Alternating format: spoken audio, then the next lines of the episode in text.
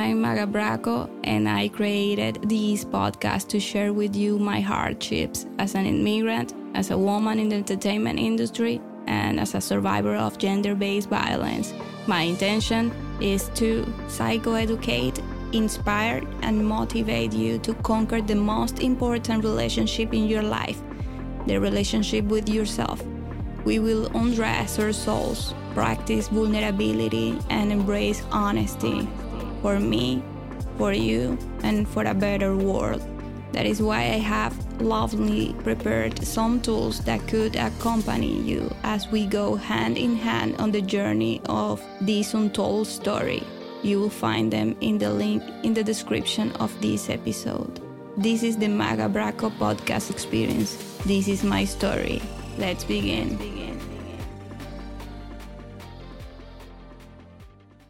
And the question you may be asking yourself is why didn't I finally get out of that toxic and abusive relationship if it wasn't what I wanted for myself?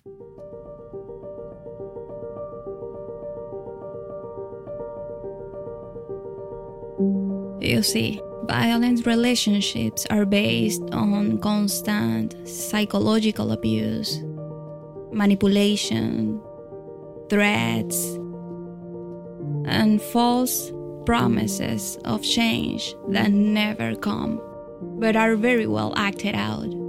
Those who haven't lived through it perhaps don't understand how difficult and dangerous it can be to take the courage to get out of a traumatic circle. There are women who are afraid to come out and denounce for fear of not being believed.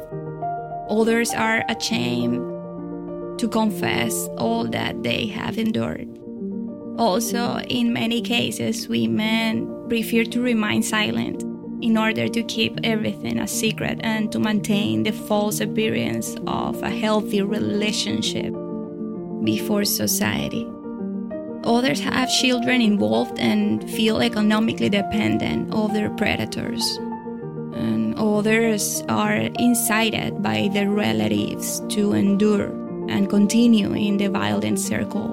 And worse still, there are women who don't survive the escape from their predators. And the men who are victims of these are often so sexually attached to the toxicity or feel ashamed to confess it all that they come to think that that is what they deserve or they believe they are the saviors of their aggressors. Whatever the case, I learned that we have to find a way to regain our power and get out of there. Today, thank God, I can tell about it. Today, I can consider myself a survivor, and I know my life was at risk while escaping. And I know that there are many women and men going through what I went through. It is for this reason that, with great concern, I expose all this because I want to support, motivate, and provide a path of light to every woman and man so that they can get out of these hells, that they can understand that their lives may be in danger and maybe physical violence hasn't been present. In the same way, psychological violence and emotional abuse gradually destroys our brains and our nervous system, our confidence, our lifestyle. All these limit our ability to live happy as once we lived. Victims of these types of predators need a plan to escape. They need to seek help. And if they do research on how to escape from these relationships, they need to clear their search history because their predators can't find out that they are seeking help, that they are seeking their liberation. Studies and research of this behavioral disorder have found that narcissistic psychopaths feed on the suffering of their victims. For that reason, they don't let them go easily. And for this, they use threats, manipulate with taking their own life, extort you, destroy you economically, destroy your reputation, and even attempt against your life or against your job stability. The tactic they use to trap the victim again is called hoovering. Hoovering is a type of emotional abuse or emotional blackmail. It is executed by the narcissistic person when they think that the victim or the person they are abusing or controlling is looking to get away. Hoovering is a trap it is a coldly calculated scheme using the vulnerabilities, dreams, illusions, and empathy of the victim. It is an energetically very draining dynamic that prolongs the toxic and often violent pattern. In my story, I lost count of how many times I tried to get him out of my life without involving justice but he was obsessed with continuing to torture me.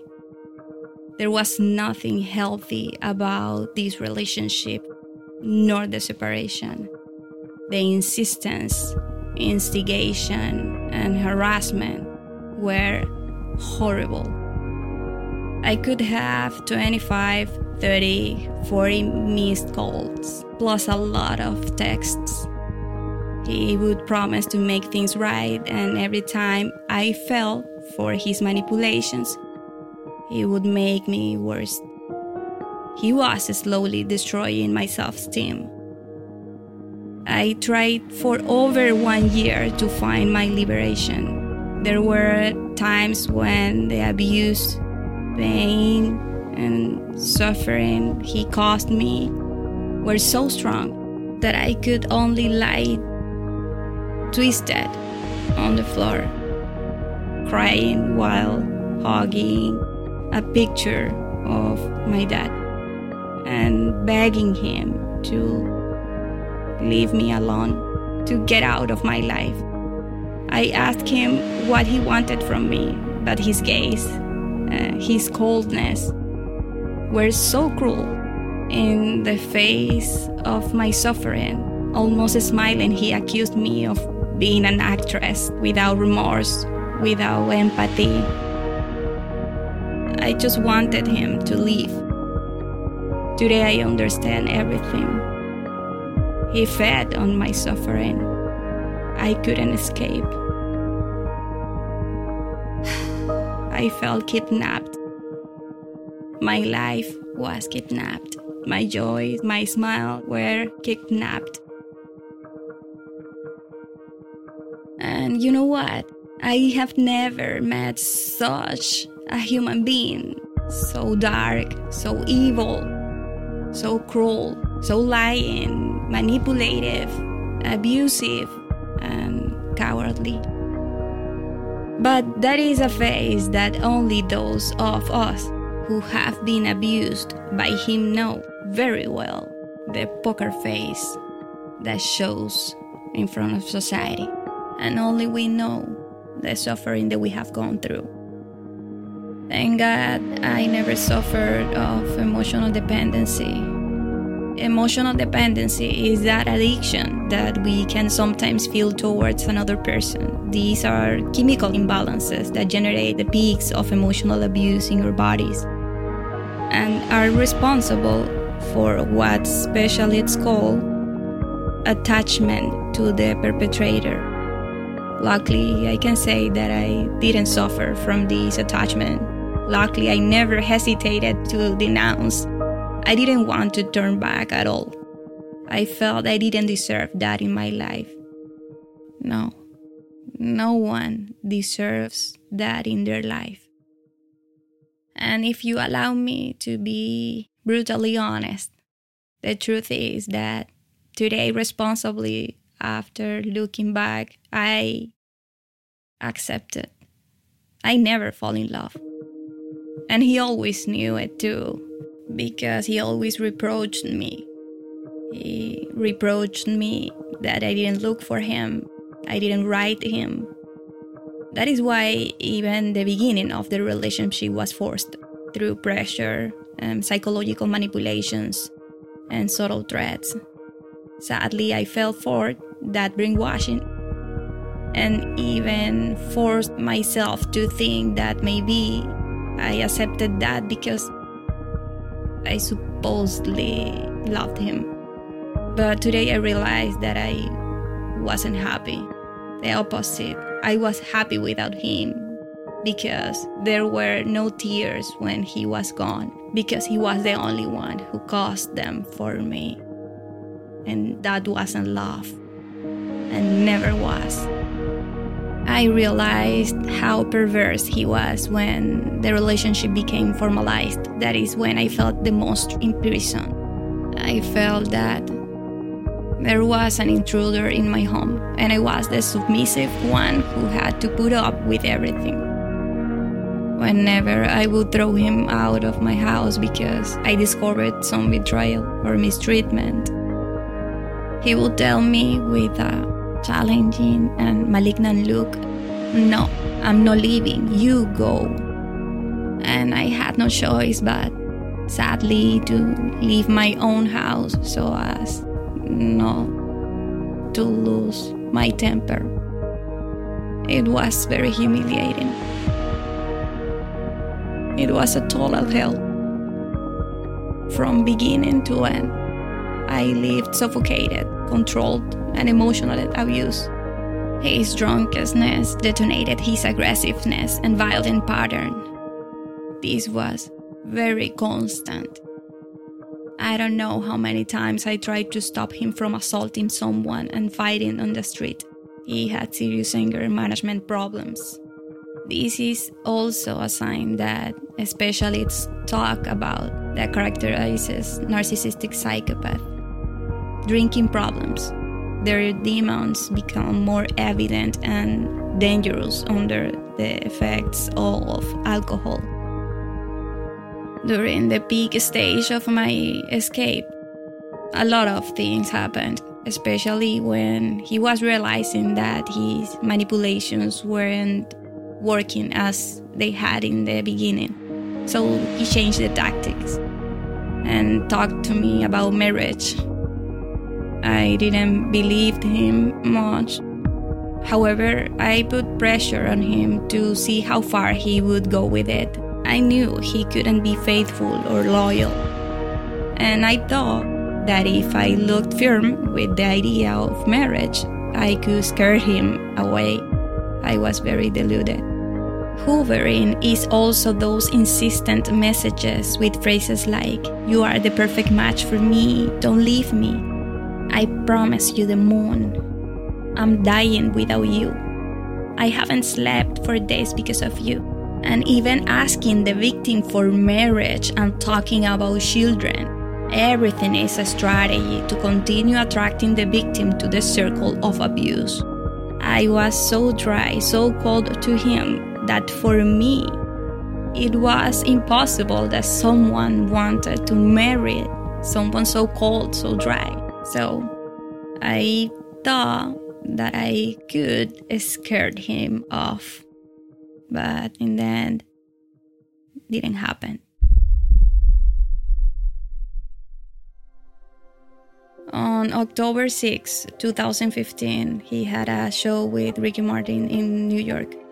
He asked me to meet him because he needed to give me something that something was an engagement ring. In my mind was drowned the big question how do I get him out of my life? I was honest. I was very clear that I didn't want to sign the act of my unhappiness and continue in that hell. So I turned down his marriage proposal, obviously, in the middle of a horrible argument for not wanting him in my life. I wouldn't have married even to get some advantage in my immigration status, as he claimed during the legal battles. I had no need for that. I could opt for my artist residency, but he wouldn't give up. Gifts, invitation to trips, drama, and spreading false rumors about you to friends and mutual acquaintances are also Hoovering tactics. So are making claims or false accusations intended to provoke you into defending yourself and responding to them. There were many strategies I tried to get him to leave me alone, to get him out of my life without affecting my job opportunities and my security. But they all failed, all of them. Many times I only thought of strategies to escape. I was alone, far from my family, in another country, and anything could happen to me. Until one day I finally had the opportunity to at least get him out of my house.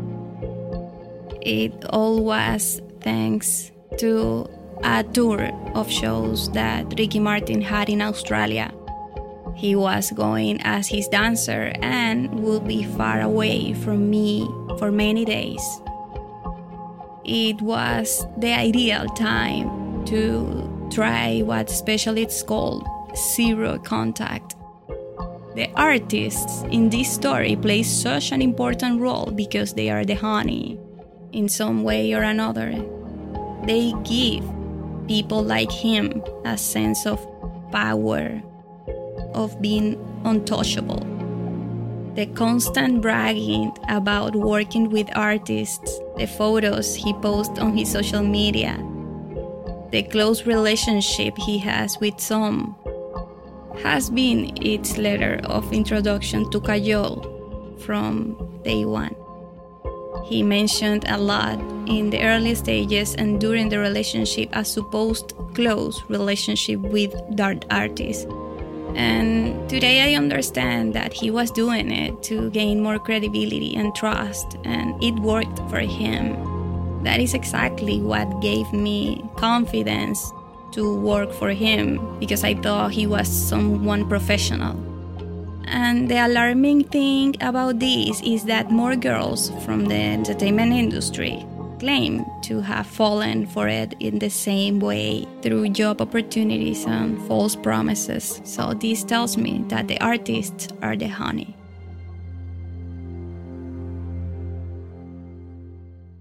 As long as artists, managers, TV channels, choreographers, and different industries continue to allow the presence of predators, convicts, and abusers in the workplace, women will be in danger of being abused. And that makes them part of the problem because it opens the possibility for this problem to spread and magnify. We have a right to safety and for immoral, unethical, and criminal behavior not to be ignored and swept under the rug. Determined to be free. With him in Australia and me in Miami, more determined than ever to be free, I got his mother to get his things out of my house. It was either that or I would throw them out on the street. My decision was firm. I thought I could finally close a chapter in my life. His mother told me in a very casual way, Oh, Magga, don't worry about the other women. You are the one he wants. Don't complain to him. Don't make him angry. Between the lines, her message was very clear that I should put up with the abuse, the humiliations, and everything. All his behaviors were always supported by her. And I never thought I would find myself in a situation like this. These are red flags of a nuclear family lacking in values, lacking in principles. And later in my story, you will be able to see it more clearly. Dr. Iñaki also mentions that this type of family is the true pandemic of humanity and the cause of 90% of the problems that psychologists treat in consultation. They are a type of toxic family that produces and normalizes processes of victimization, manipulation, and covered up of physical and emotional abuse. He kept insisting, and from far away, he kept harassing me. He insulted me, humiliated me, and then he said he couldn't live without me. So twisted. He also managed to spy on my call system and knew who I was talking to, for how long, and at what time. He would call people I talked to on my cell phone to find out who they were. He was also monitoring who was coming into my apartment. It was a total nightmare. There was a dancer who was staying at my apartment. She had really short hair, and she witnessed this and how closely watched I was while he was on tour out of the country and he thought that she was a man and he started threatening me and insulting me telling me horrible things.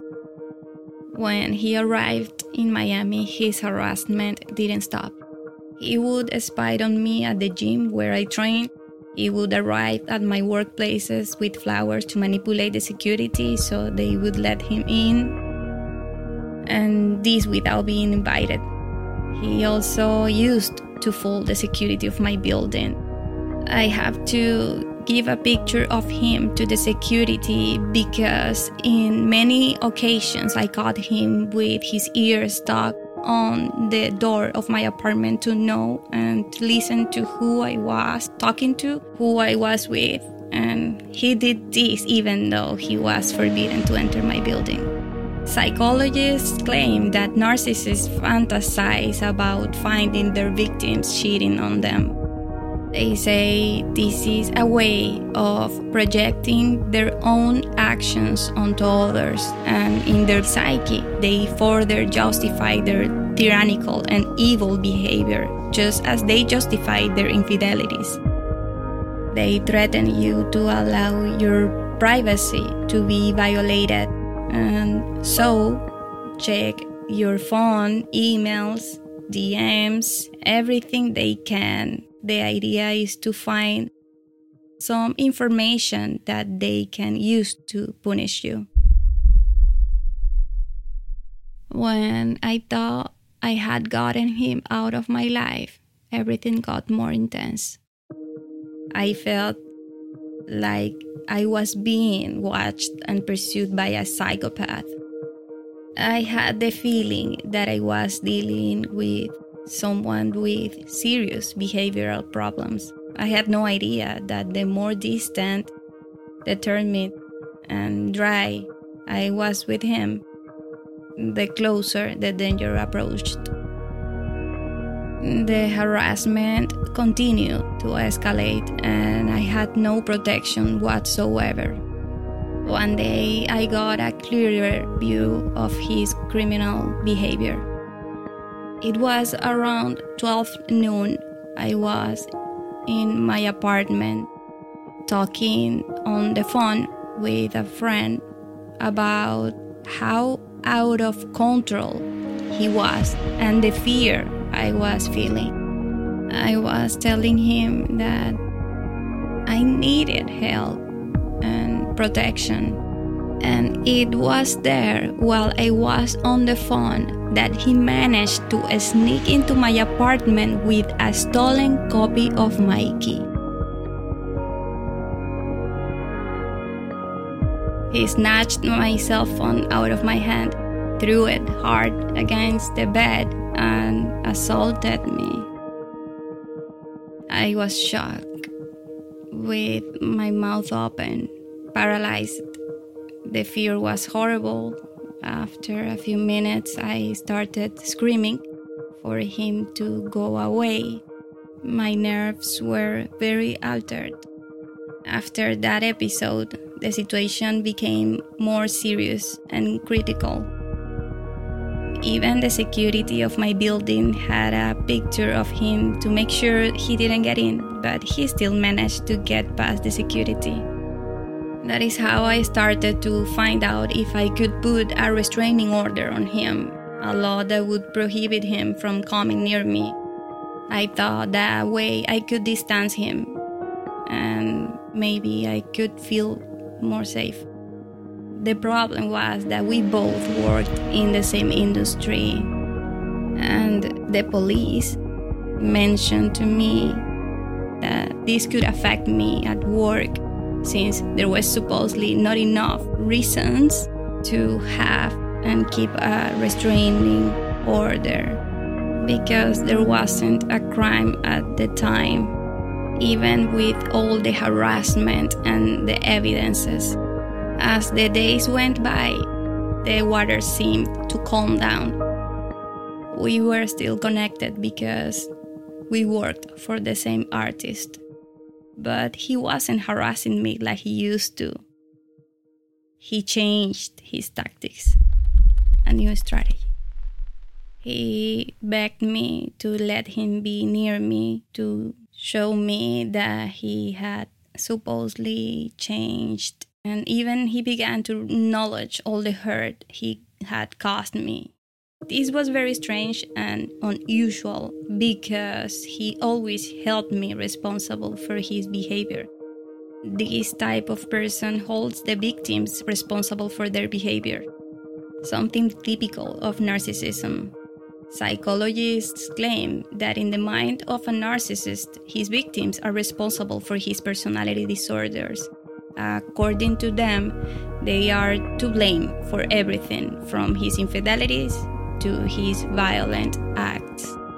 With his somewhat different demeanor, I thought maybe I could carry on the party peacefully with him.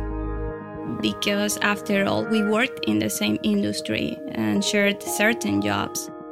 The last thing I wanted was to have an inconvenience with someone. I had no idea that such a different approach, supposedly peaceful, would change my life completely and not exactly for the better. Today, I stopped to think about all the times that I lost myself in order to help him.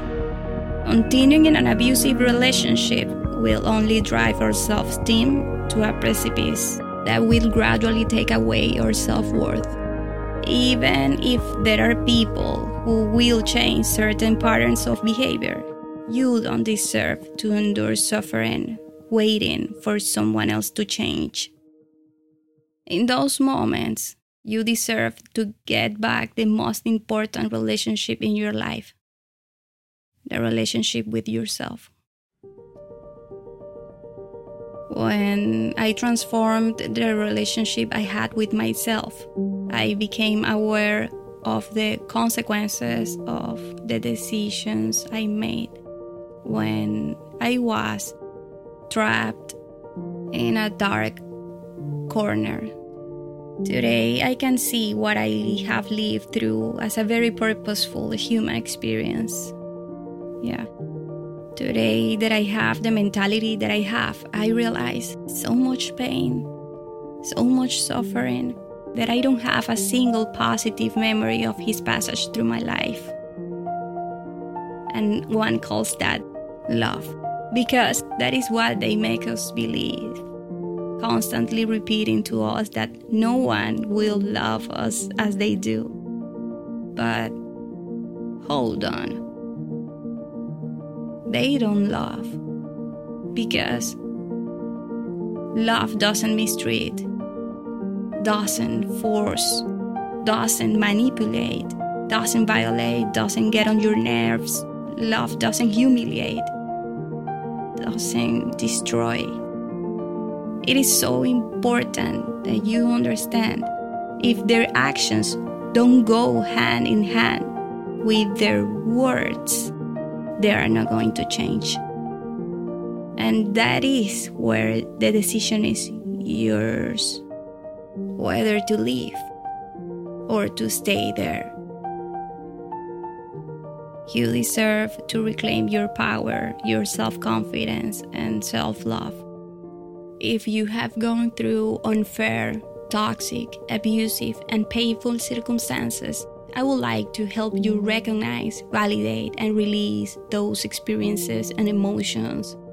Go to the link in the description, maggalife.com slash liberation, and get your masterclass and workbook. It's free. Let's start your journey today. With love, Magdiel. Thanks for tuning in to the Magga Braco podcast and being part of this big step of honesty that I'm taking for my liberation. If you liked this episode, feel free to like it, download it, or support us through any of the links located in the description box. I will be very grateful. Remember, be kind today, every day, and everywhere. everywhere.